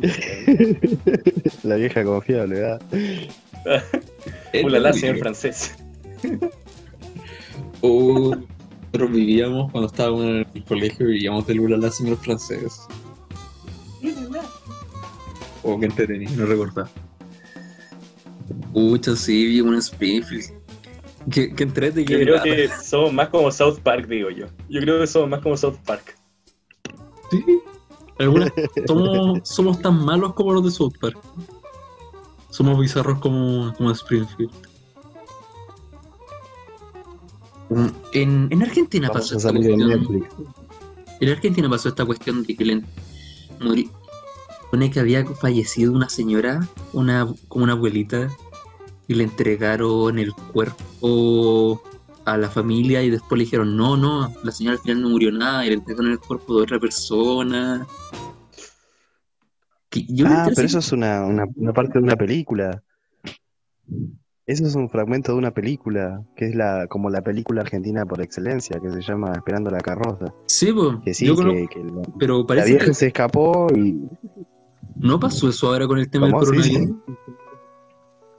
Ay, no sé. Podría No me ser. Me salió como en el- la cuestión del Google, hace como en estas noticias rápidas, cuestiones de bandas, no sabía eso, como este como cagüín, enredo que había entre esta, esta familia que le dijeron no, la, la señora murió. Y al final la señora no estaba muerta, estaba viva, estaba hospitalizada nomás, y le entregaron el cuer- otro cuerpo de otra persona que se había fallecido. Y tuvieron que después de que la habían enterrado, sacar el cuerpo, entregárselo a la ¿verdad? No. ¿A dónde está mi amiga? Decía la, la vieja. Ay, Dios mío. Esperando la carroza. Había una escena muy buena de Esperando la carroza cuando hace los flanes con la mayonesa. Creo que al comienzo de la película. Como que años que no veo. Sí. Muchos años, muchos años. ¿Películas, ¿Películas chilenas que me puedan recomendar? Mm, La otra vez vimos. Johnny 100 pesos. Johnny 100 pesos es buena. Vimos... Ah, sí, comedia. No, es como drama slash acción. Pero yo lo tiraría más como thriller, thriller drama. Sí, que otra Ah, película. vos. El Rey de los Hueones. Esa es pura comedia. El boss. No es tan buena, la verdad, pero es honesta. Es honesta. Eh, honesto. Eh, ¿qué otra ¿Cómo, cómo se llamaba? El Rey. Me las estoy anotando en un papel. El rey de los hueones. Sí, el Rey de los El Hueones. rey de los hueones, me las voy a... Ahí está. Sí, me las estoy anotando en un papelito. Después las voy a ver. Mm, ¿Qué otra película? Eh, puta, cualquiera las, de- las menos de las del Sebastián Badía. ¿Sabéis que no sé por qué encuentra tan buena el limpia piscina al pared? Siempre dice, no, el limpia piscina es buena, es como el hoyo. Para mí que Yo se creo que siente una película-. Una película que sí o sí hay que ver, que es chilena, pero así como para el huevo hay que verla, es Taquillator. Que Taquillator sí. este mar estaba demasiado. La película es rancia, es malísima, es demasiado mala, pero es muy buena. Es mala que buena. Es, es muy mala, es como The Room. Hay una escena en la que Luis Dimas, que es el protagonista, el compadre es un cantante que no era ni tan topísimo, eh, era como el, el rey del twist, entre comillas, entre Sí, muchas de- comillas. Te cuenta así como la trama de Rock One, pero puta, la película salió hace como 40 años, pues decía, sí, pues la guerra de las galaxias trata de que los rebeldes se robaron los planos de la estrella mortal. Y es de Luke Skywalker el deber de derrocar al malvado imperio. Es una locura Pero- la película, muy buena. ¿Tú cachai? El, conocí a Luis Dimas. alto, ¿no? ¿No? No. ¿Tú, tú a Luis Dimas lo conoces? No, no. Mira, imagínate como cuando llegó esta como la música gringa acá en Chile, como el twist, en los 60, Sí. escucha, debe ser como un Sandro, pero muy charcha, charchísimo. Uh, Pero muy inflado, así como, oh, Dimas. Es como cultura pop nomás, pero Claro. malo, es Oye, malo. el, el loco en la película se hace. El ca- ya está viejo para la película, no sé, para cuán- ah, no sé cuándo salió, pero el loco ya estaba viejo. El loco se hace el cachero, así como con, la, con las cabras jóvenes, les canta, le, le hace cositas. es Y muy bacán lo- la película. Eso es lo otro, porque el, el weón actúa su película. Entonces, no sé, tiene No, acá hay una 50, película. Y se muestra como de Acá en 20. Argentina tenemos una película que mm, es como la película más rancia, viste, la, la, la peor película, pero que de tan mala eh, llega a ser buena si por ahí te juntás con amigos, te chupás un montón, te fumás un buen porro, viste, quedás re pelotudo y la ves y la disfrutás. Que se, creo que se llama Un Buen Día. Un, bueno. día. O un día, Acá algo así. Que es, como The Room, pero Argentina. Un buen día creo que se llama. Pero Qué te juro, es malísima. Pero de tan mala que es, uno la disfruta, pero porque porque la ves para eso. Vos sabés que vas a ver una película que es mala y te reís de, de- de lo dramático que intenta hacer, ¿viste? de Roma argentino. Qué buena. Oye, no, que otra peli, otra pregunta. Que yo creo que es la última que tenemos, en verdad, pero. No sé. Teníamos un par, pero no son tan interesantes. No, que el tema de las fiestas. Aprovechando que este es el capítulo de fiestas patrias chilenas. ¿Cómo son las fiestas Sí. patrias en Argentina? Acá es juntarse a chupar, a comer y chupar, y chupar, y chupar, y chupar, y emborracharse y despertar al día siguiente y seguir chupando, porque son dos días. Ah, a- acá no sabía que había fiestas patrias, la verdad. Hay o no, debe haber algo, Pero po. Argentina- Eh, yo- Ah, sí, hay, hay, hay, pero no se festeja tan alto. En mi ignorancia yo googleé 9 de y me julio, salió que era lo mismo que en Chile. Era como no, comer nada y que ver, acá no se festeja. No, no, no, acá no hay esa, esa- esos festejos patrios. Oh, A veces se hace, por ejemplo, está el, el, eh, en mayo que se hace, el 25 de mayo creo que se hace locro, ¿viste? Y se come locro, pero eso lo haces vos si querés en tu casa, ¿viste? Este, el 9 de julio no se hace nada, que es eh, el Día de la Independencia, ¿viste? Eh, y no sé, la verdad no se me ocurre otra cosa, porque si se festejan no son tan contundentes las fiestas como para que me queden en la memoria, ¿viste? O sea, lo que se festeja acá Ah. es por ahí. Navidad tampoco se festeja mucho, se festeja, pero está ahí nomás, ¿viste? Es más estar con la familia y listo. Eh, Año Nuevo. Año Nuevo se festeja bastante. Pero fiestas patrias no. Salvo que te hagan hacer un acto escolar en, el primario, ¿viste? Eh, acá no se usa la escarapela, la gente no es muy fanática de esas cosas. La gente se pone la camiseta cuando, cuando vamos al mundial. Pero fuera de eso no. Yo no veo que haya tanto patriotismo acá en Argentina. Acá tampoco lo hay, va a juntarse a carretear. Acá sucede que septiembre es como un mes muerto. Porque tenemos la independencia, con la independencia del 18, Sí. pero la- desde la semana anterior uno se pone a carretear y la semana que viene después uno se tiene que tomar o comer lo que quedó de la semana del 18. Es como una Como- montaña como la rusa. El 11, después el 18, después baja y chao. Y después en bueno. octubre ya se olvida uno hasta el próximo año. Y piensa con, en Navidad o Año Nuevo. Pero No, acá no hay fiestas patrias que sean así súper contundentes como, como lo que sería ponerle, viste, en Estados Unidos que festejan el, el- el 4 de julio, ¿eh? Que tienen su día de la independencia. fuegos artificiales y todas esas cuestiones. Sí, Son bueno, extremos esos locos. ah, acá- bueno, cosas así acá no hay. No, no, por lo menos que yo sepa. Capaz que yo estoy viviendo en un tupper y no me enteré, viste. Pero yo no veo que la gente festeje ninguna fecha patria. La verdad. Y es una lástima porque los envidio, los envidio a ustedes porque me quiero, me quiero chupar toda la vida, quiero comer empanada, asado, viste, salir a carretear, todo. ya, Carlos, este es el plan. Así Vamos viejo y gordo plata, como estoy, viste. Vamos a juntar plata para el 25 de mayo. Vamos a ir a Argentina. Y vamos a poner un local. Y vamos a vender asado, y vamos a vender empanadas. Y, y Para vender completos, Y lo vamos a promocionar. terremotos. Lo vamos a promocionar por todos lados. Y vamos a crear las fiestas patrias. Vamos a, a crear la celebración de fiestas Acá tenés que vender panchito. Vamos a vender el panchito. Pero van a hacer panchitos con a palta y mayo. Oh, ¿sabes que cuando estuvimos en Argentina? Claro, yo lo que, lo que vi ayer que ustedes tienen. Ustedes tienen de- completos de todo. O sea, yo fui, vi que tienen eh, completo de, de- de- del turco, que tiene huevo, con no sé qué, que un montón de, especies. ¿No? Acá el, el pancho clásico es el super pancho que le pone mostaza, eh, mayonesa y papas fritas le pone. Papas fritas picaditas así por encima. Y ese es el, el pancho por excelencia acá. El que se come en la calle. ¿viste? Después sí, tenés el pancho con, con guacamole, con boludeces, pero eso los compras en locales ya que están especializados para eso, ¿viste? Nada mal. Es Panchito. completo. No, aquí los debería ser comida son. típica. Sí, yo creo que debería ser considerado comida típica, porque puta, en el extranjero ni se le ocurriría ponerle palta al completo.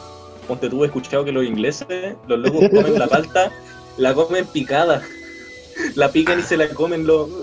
Pone enfermo, enfermo, está la cabeza. La falta molida. Pero no, no, no tiene gusto a nada la palta. No, tiene gusto pero nada la palta. Si, si no le Si mezclas con la mayo, si la mezclas con mayo te haces un italiano. Eh, eh, mira, en Chile hay una ciudad, eh, la ciudad Talca, y ahí los, los compadres, no sé qué le hacen, hace como a baño María el pan y el pan queda húmedo. Y tenemos un compañero en la U que, que es de Talca y lo molestamos con que come completos mojados, el loco. Pero, no, ya, la, la combinación ganadora. Mirá vos, qué, qué interesante. El pan, la salchicha, tomate, palta, y arriba le voy a echar mayo o mostaza, o le voy a echar papas fritas, pues están los papapletos, pues en vez de completos, los papapletos. Es como para la, la opción vegetariana, en vez de tener la salchicha, tenéis como un, un papas fritas en- al medio, tomate, la palta y papas arriba. Hay tanta Mirá Tú Toda una cultura del completo. Sí, sí, es un, es un universo de, de posibilidades. Hay una cuestión más asquerosa que el chorripleto. El que chorripleto. Es meter en el pan una chorrillana. Le poní huevo, chorizo, papas fritas, cebolla frita, eh, carne dentro del pan. Recuerdo que yo me, yo me he comido dos en mi vida y me dio un asco tremendo. Sentía que las venas de los brazos acá se me tapaban así. Pero eso lo comes y te, te agarra un infarto, boludo. Más o menos. Sí. No sé si han escuchado el suchipleto. Sí, pero me da miedo esa. No. Es un completo hecho rollo y cortado en forma de sushi. No, ah, es- Y Ah, ojalá bueno, fuera de mentira, ojalá fuera de mentira. Yo pensé que le, echaban sushi al, al pan. No, no, no. Es un sushi hecho de completo. Es más decente. La creatividad. Bueno, eso es eh, interesante en el, es interesante en el aspecto creativo, ¿no? Porque, por ejemplo, acá lo que muchos locales hicieron, ¿no? Que yo me enteré, eh, que por ejemplo una empanada, vos te comprás una empanada, te sale 40 pesos, 70 pesos como mucho, ¿viste? Pero en locales que son así de alta gama, locales cheto, eh, te sirven la empanada, pero adentro de un frasco de mermelada vacío. Y por, por la presentación te lo cobran más caro, ¿viste? No sé, 200 pesos. 150 pesos. Pero una ¿Cómo empanada dentro de un o sea, frasco? ¿Cómo se hace eso? no sé, qué sé yo. Hacen la empanada, la meten dentro de un frasco y te la sirven. Toma, esto es cool, esto es lo- la nueva era. Empanada en frasco. Chuta, ¿verdad? Bueno, Oh. esa, esa va a ser la portada del capítulo, la empanada en frasco. La empanada en frasco. Capítulo, no que la empanada en frasco. Listo. Pasamos de ser un podcast de Mi cultura, favorito. entre comillas, a ser un podcast culinario. Oh, qué terrible. ¡Qué maravilla! Son unos hijos de puta. Son unos hijos de puta, boludo. Qué bueno. qué También te servían las empanadas. Hacían como una especie de tender, ¿viste? Para tender la ropa. ¿Viste ese, el- Aquí la, está. la cuerda que usas para tender la ropa para que se seque? A ver, acércalo No más. puede ser. Ese mismo, mirá, con broche. No, no. La tiene agarrada con perro la empanada. Ese Mira. plato con tres empanadas de mierda te debe salir una luca. Que allá son como 10 lucas de ustedes, no sé. La cagó. Sí. Nosotros sobrevivimos en Argentina como con dos mil pesos de allá. Y estuvimos una semana y dormimos, comimos. bueno, nos comimos poco, nos cagamos de hambre, pero, pero no morimos, po. Oh, Sirvió para sobrevivir. sí, sirvió. Ah, claro, es todo un, todo un universo de empanadas en Argentina. Aparece una, una noticia que acabo de encontrar de hace tres años ya. Paren un poco. Luego de la polémica del frasco, llegan las empanadas de colores. Son como las cangreburgers las empanadas. Las color burgers. Joder. o sea que podríamos decir que como Chile a los completos, Argentina esas las Tienen empanadas. empanadas. Qué fuerte. Sí, acá. Vos, vos fíjate que Argentina, al ser un país que por constitución admite eh, todo tipo de nacionalidades, esto es una ensalada de cultura, ¿viste? Entonces eh, tenés por un lado los italianos que trajeron la pizza, ¿no? Por otro lado, eh, bueno, las empanadas que no sé de dónde habrán salido, de por el ahí. ¿no? choripán, el claro, el, el pancho, viste, que es el completo. Este, hay un montón de comidas, viste, que son como la, la, la cúspide de la cultura, pero de varias culturas que, que, que conviven, conviven todas juntas acá. Por ejemplo, la, la pizza se come con empanada acá. Vos cuando te compras una pizza, te compras una docena de empanadas para acompañarla. Tuvimos que haber hecho eso bueno, cuando fuimos. Sí, debo haber comprado empanadas. Empanada en frasco. Nosotros nos compramos una pizza cuando fuimos. pues. compramos una pizza, pero no teníamos plata, ¿Les entonces le pusimos carita de cordero degollado al, al camarero, al mozo que tenía como nuestra edad. Y nos dijo, y para traer una bebida desde afuera, compramos una cena. Una cena de 3 litros. Pero mm, eso fue en Excel y entramos como a un local entero pituco, así entero como chetado. O cheto, no sé cómo lo dicen. Pucha, estoy dando jugo. Sí. Y nosotros llevamos como. Pucha, yo te me decía que tenía un corte en la pierna y no me había duchado esa vez. Entonces, yo llevaba como tres días sin bañarme. Sin ducharme, con la mochila Oh, de 20 kilos, sucio, con tierra. Llegamos y tomamos las mochilas y era como un ambiente familiar, pero así como acomodado igual, pues, no era como el local de la esquina, era una pica. Era como anglo, era bonito. Sí, Era un local bonito y nosotros llegamos pasados a caca. Pidiendo la pizza más barata. Vos, che. ah. No, digo que recopada la aventura igual que tuvieron acá. ¿ah? Tienen, tienen bastantes anécdotas. La pasaron bien, sí. La Ah, risa yo no siempre quise, yo siempre tuve el sueño de irme. Siempre tuve el sueño de irme a dedo, viste, a algún lado, pero siempre tuve miedo, porque yo decía, si me voy a- a- de mochilero a la ruta, voy a aparecer muerto en algún lado, seguro. Nunca me animé. Quedas cordialmente invitado con nosotros porque es requisito para venir que te invitemos a una aventura de la Nature Gang. Así que si venía a Chile, avísanos para ir a mochilar a cualquier parte. Hay que organizarlo. bueno, dale, de una. Pero sabes Eh, que No, pero mi, mi sueño máximo, mi sueño máximo, mi, mi, mi- máxima aspiración como creador de contenido es por algún día llegar a hacer exploraciones urbanas. De noche, ¿viste? Esas que van a buscar fantasmas, que van a buscar a la bruja, al medio del monte. Eso me encantaría hacerlo. Yo veo a veces eh, en YouTube algunas personas, ¿viste? Que, que van a, se meten, por ejemplo, al bosque o a cuevas o a casas abandonadas, hacen sesiones de Ouija, esas cosas me encantan. Eso me encantaría españoles- hacerlo. Solo no puedo porque me voy a encontrar un, Sí, eh, los mexicanos hacen mucho de eso. los mexicanos, los españoles, yo cacho que si Y es más, muchas en veces- Chile hacemos eso, nos encontramos con unos pasteros y terminamos cuchillados. Sí, llevan al sí, acá también, por eso, acá no se puede. No, no. Pero yo siempre imposible, digo que igual, pero me encantaría hacerlo algún día. Yo pensé que era más fácil en Argentina porque Argentina es mucho más grande. po. En Chile, como somos más angostitos, no hay mucho espacio para que queden edificios abandonados. Y si quedan son muy pocos y están o en pésimo estado o están demolidos ya o son o hay pasteros adentro. Y pucha, cuando fuimos por Argentina por la ruta 40, igual se veía harto edificio abandonado, pues se veían bencineras, escuelas, eh, estaciones de ferrocarriles. Sí, Sí, sí, sí, era más genial. fácil, pero no tenía idea. O sea, yo sé que se podría hacer, eh, pero saliendo de, de lo que es la capital de Buenos Aires, del Gran Buenos Aires, mejor dicho. ¿No? Lo que Mm. comprende la capital y el conurbano. Saliendo de ahí, yo creo que se puede hacer, ¿viste? Porque todo el, el poco infeccioso de, de la gente que te puede llegar a apuñalar en la oscuridad eh, está en las capitales, ¿viste? En la capital Sí, de bueno. Córdoba, en la capital de, Sí, de- de- de cada provincia, ¿viste? Pero hay mucho espacio que, que sí, como decís vos, están abandonados. Por ejemplo, mi, mi papá tiene muchas anécdotas de cuando se iba a pescar con los amigos que se juntaban a madrugada y se iban de ruta, ¿no? Tenían su caña, sus cosas para pescar y se iban. Y, a veces se iban a provincias que eran tan lejanas, ¿no? Que llegaba la noche y estaban en medio de la ruta, entonces tenían que parar el, el auto al costado de la ruta y meterse en una casa abandonada que estaba en medio de la nada, en el campo, y pasar la noche ahí adentro, ¿viste?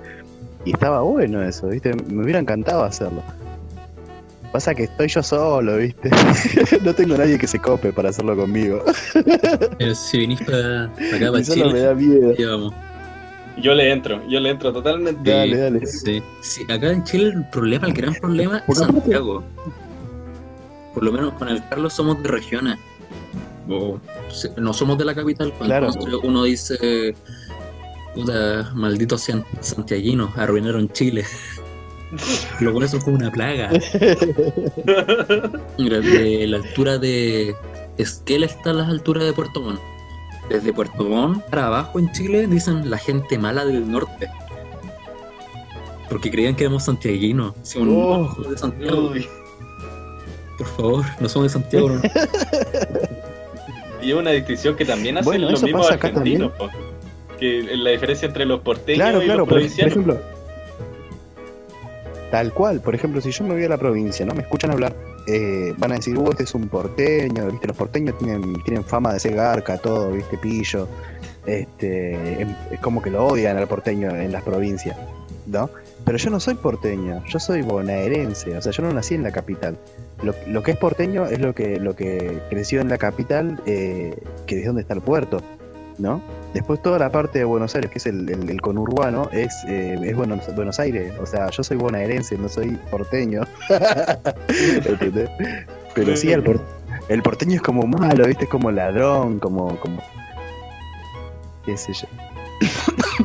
Escucha, acá yo soy porteño, pues, yo soy de Valparaíso, que es como uno de los porteños de acá. Así que si venís, acá te Ah, recibo. Pero como- Valparaíso es bonito, pero hay que porteño. Hay, Valparaíso es bonito, pero si uno va solo es un meadero. Es un meadero donde, Oh. donde te pueden asaltar, pero si uno va acompañado con gente que es de ahí, es súper muy tranquilo, po. Pero como que la mitad del paraíso es mala y la otra mitad es turística. Ah, vos. Bueno, acá en Buenos Aires también está el contraste ese en todos lados. Por ejemplo, vos vas por la calle Corriente, que, que es la que supuestamente la más, más copada de Buenos Aires, ¿viste? O, por lugares turísticos así, el Rosedal, qué sé yo. Y son lindos lugares, están buenos y están cuidados porque tienen seguridad y todo. Pero vos caminás dos cuadras para adentro y ya hay una villa, Este, tenés, qué sé yo, a los paqueros, viste, los que consumen pasta base, los, los todo. O sea, el contraste ese se da en todos lados acá en, en Buenos Aires. O sea, vos caminás dos cuadras y son hermosas. Y si te adentras para adentro, eh, es como una máscara, viste, que está continuamente cubriendo la parte fea. La parte Como peligrosa, digamos. Alta ciudad. Porque está así como el Buenos Aires que ponte tú mostraron en la película Focus. Y está, ponte tú la Villa la Rana, con el enano bostero haciendo asado. sí, tal cual.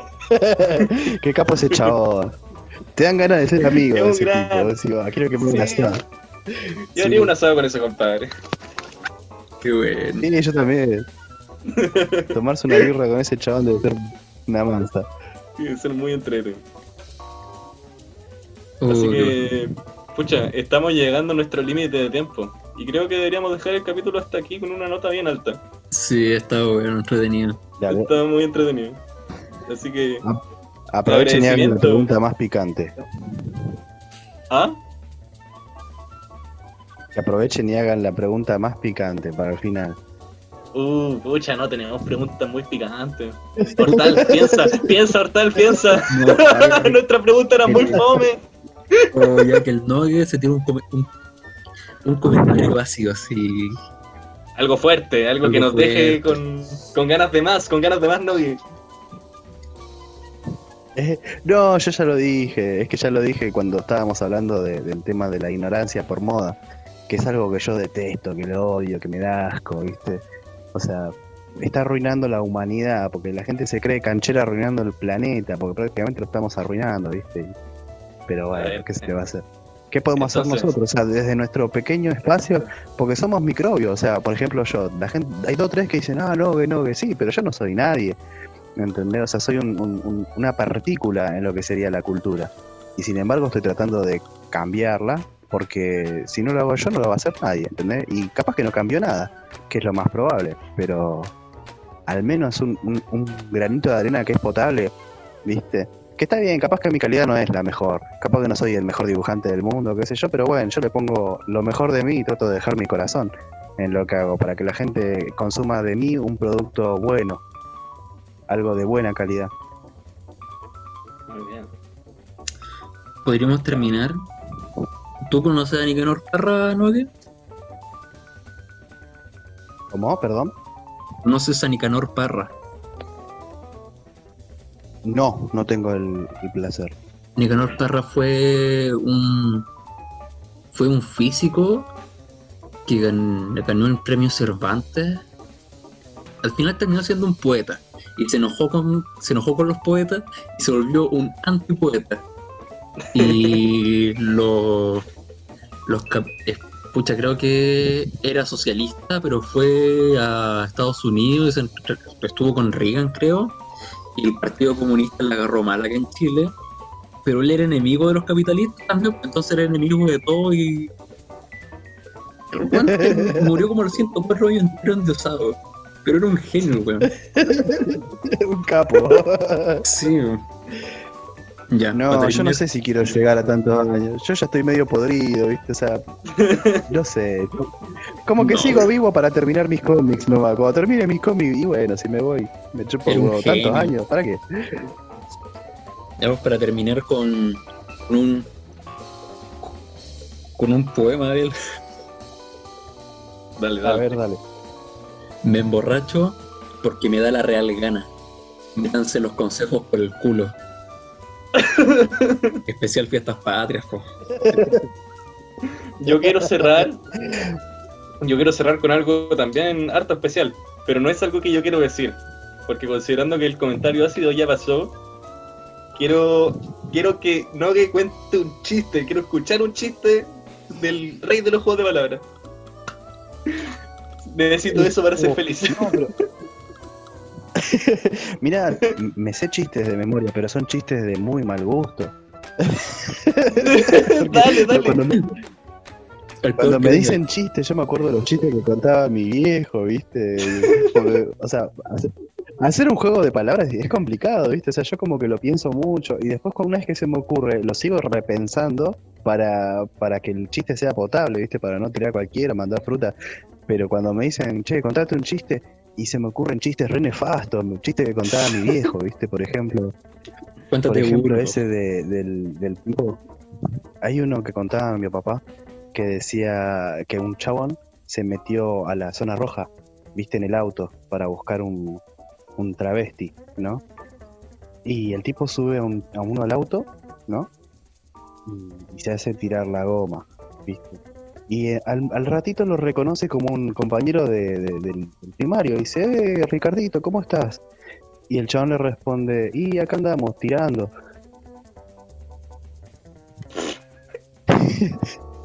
Bueno, en la, en la jerga argentina, Hay que entenderla. hay que en la jerga argentina, eh, acá andamos tirando es como remándola, ¿viste? Y se dice, eh, a la felación se le dice tirar la goma. Ahí está el chiste. Oh, qué buena. Qué buena, Creo sí. Yo, yo lo De hecho, es un juego de palabras. Es un chiste Es un juego de palabras. nefasto. Es un juego para pero es súper nefasto. Es un chiste horrible y, y rancio. Me acuerdo de otros, pero son peores. No, me da hasta vergüenza contarlos, tío, la verdad. No, está bien, está bien. Está bien, Yo sí. creo que es, yo creo que estuvo bien con eso. Cumplí un sueño. Tengo una, una cosa menos que que en la lista. No, después de esto no puedo- después de esto no tengo que contar nunca más un chiste, boludo. Me arruiné la carrera. Ah. Cuando cortemos, le tuvo uno a buscarlo. Le cuento el de la escopeta. A ver, con- contame un Pero chiste, pero rancio, un chiste horrible. Lo contamos Ah, después miedo. Ah. de. No, no, no, no, después de la transmisión. Así que Nos nos despedimos. despedimos. Nos despedimos acá con una nota súper alta. Gracias por tanto, perdón por tan poco. Gracias, muchachos. Nos vemos en el próximo capítulo. Besito en el potito para todos.